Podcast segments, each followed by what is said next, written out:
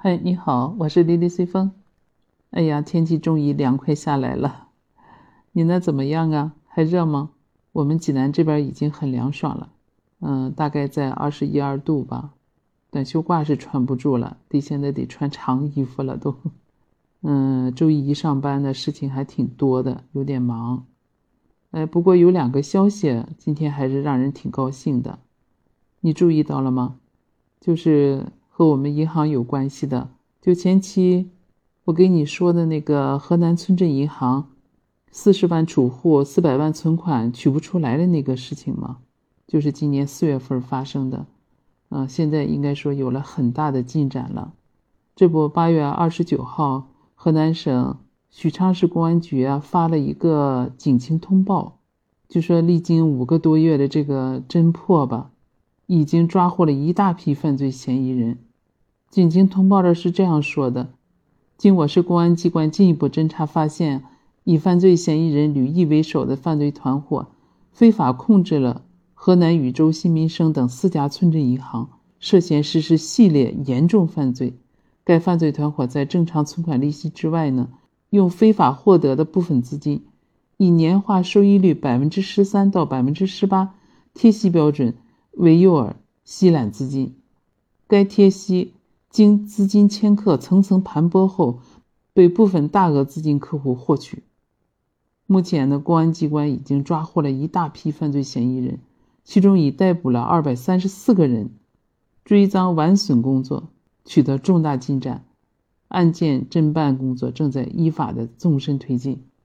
啊，确实是大快人心的，因为本身这个案件呢。涉案时间比较长，从二零一一年开始吧，这个犯罪团伙就早有预谋了，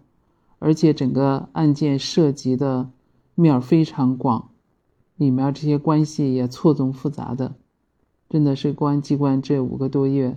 应该是做了大量的工作，也看出来地方监管机构还有政府方方面面对这个金融案件的重视啊，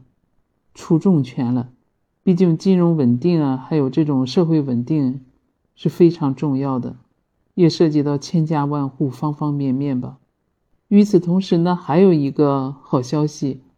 紧接着八月三十号，河南银保监局还有河南省地方金融监管局又发布了通知，这应该是第七次公告了。这次公告呢，主要是针对四十到五十万的这一批客户开始垫付。公告上显示呢，就是说，第一个按照垫付工作的安排吧，自二零二二年的八月三十号上午九点开始，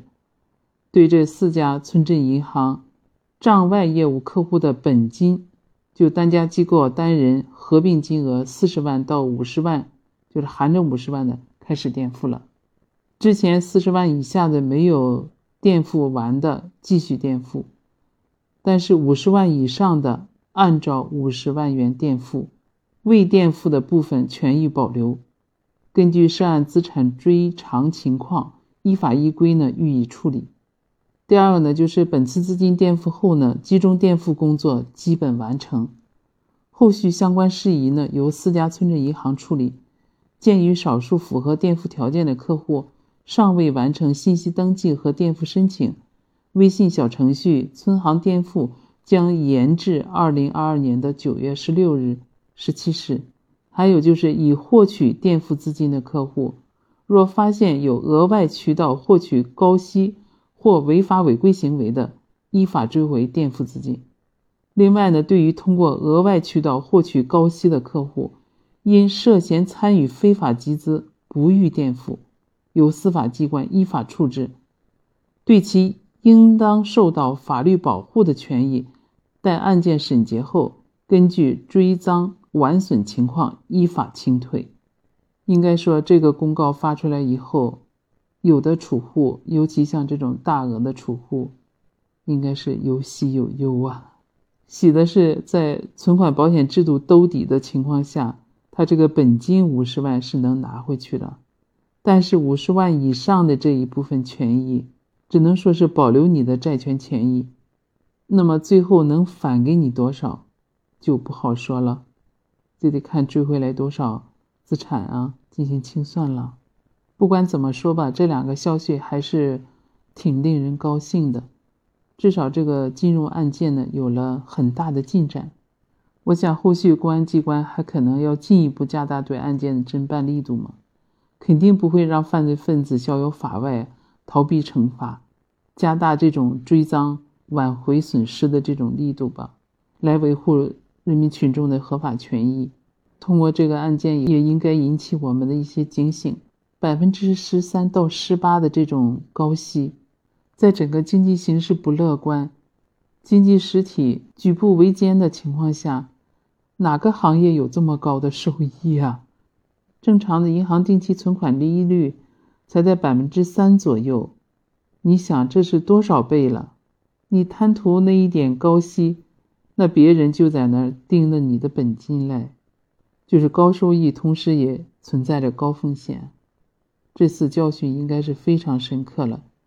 尤其对那些无法全额垫付他们的那些储户，真是用自己的这个经济损失啊，实实在在的给自己上了一课。所以啊，我说我们要把钱袋子捂好，不要受这种高息诱惑，脑子里要始终有一根弦儿。挣钱不易，都是血汗钱。还是要找正规的银行，通过正规的渠道，这样才比较安全，你说是吧？后续我想通过当地政府啊，包括监管部门还有公安机关联手行动，后续肯定还会有很大的进展，那我们就一起关注吧。好，今天就跟你说到这儿，也欢迎你关注我的随风热话，啊，给我点赞、评论和订阅。谢谢你对我的鼓励，好，那我们下次再见。